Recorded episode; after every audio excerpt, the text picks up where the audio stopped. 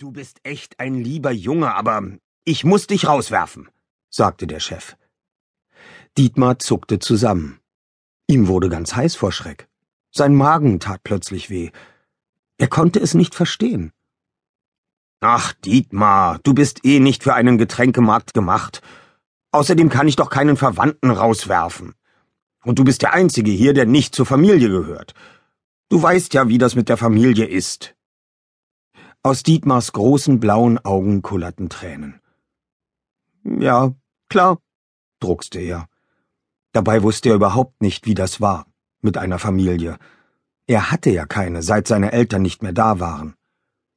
Die Arbeit im Getränkemarkt hatte ihm etwas Halt gegeben und eine Art Zuhause. Er durfte ja in einer kleinen Kammer unterm Dach wohnen. Doch jetzt musste er sich eine neue Zuflucht suchen. Zitternd ging er hinauf und steckte seine paar Sachen in den Rucksack, hängte seinen geliebten Brustbeutel um und ging. Mach's gut, Kleiner, riefen die Kollegen ihm nach. Ihr auch, flüsterte Dietmar. Wo sollte er denn jetzt hingehen? Gerade hatte er noch von richtigen Abenteuern geträumt. Jetzt wünschte er sich nur noch einen Platz, an dem er heute schlafen konnte. Und Schokolade essen. Das machte er immer, wenn er Frust hatte, und das war ziemlich oft, man konnte es an seinem dicken Bäuchlein sehen. Schon ganz verschmiert von all den Süßigkeiten setzte er sich mit seinem Rucksack mitten in der Altstadt an den Rhein und guckte den Schiffen nach. Vielleicht sollte er fragen, ob einer der Kapitäne einen Helfer brauchte. Bestimmt würde Dietmar sich nicht mehr so einsam fühlen, wenn er ständig unterwegs wäre. Er stopfte noch einen Schokoriegel in sich hinein, der tröstete ihn ein bisschen. Denn Dietmar wusste genau, dass aus einer Karriere als Seemann erstmal nichts wurde. Er fürchtete sich vor tiefem Wasser und besonders toll schwimmen konnte er auch nicht. Ihm wurde ein bisschen schlecht, weil er zu viel Schokolade gegessen hatte und wegen der Angst, wieder ganz allein zu sein. Im Getränkemarkt waren wenigstens immer Leute, und alle haben mit mir geredet, dachte Dietmar und fing an zu weinen aber nur ganz wenig, denn er bemerkte einen älteren Mann mit einem teuren Anzug, der sich neben ihn stellte, und der sollte ja nicht merken, dass der Junge verzweifelt war. Bist du Dietmar Schmitz? wollte der Mann wissen. Äh, ja. Warum? Dietmar wischte mit dem Ärmel seiner Jacke ein paar Tränen aus seinem Gesicht. Ich habe dich seit Tagen gesucht, weil du der Enkel von Friedrich Schmitz bist.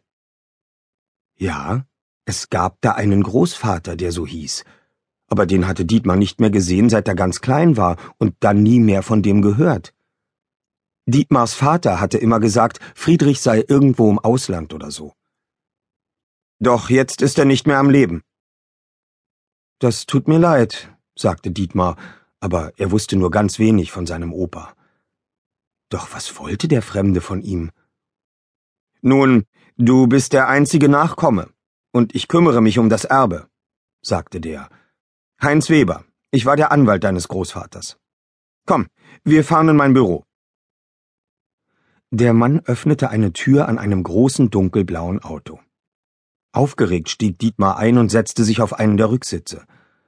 Er hatte noch nie so einen schicken Wagen gesehen, überall Holz und Leder.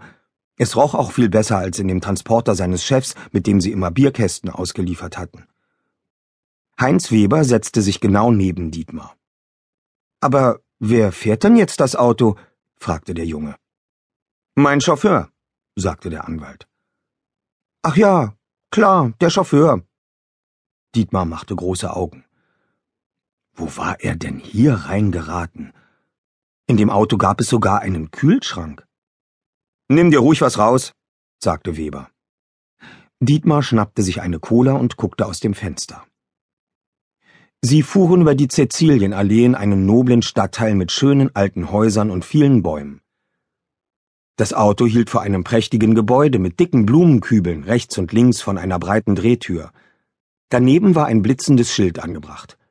Weber, Weber, Weber und Weber stand dort. Drinnen war aber nur eine Sekretärin, doch keine anderen Anwälte.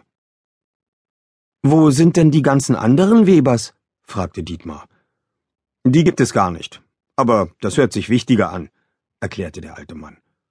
Ach so, sagte Dietmar. Dann saßen sie an einem großen runden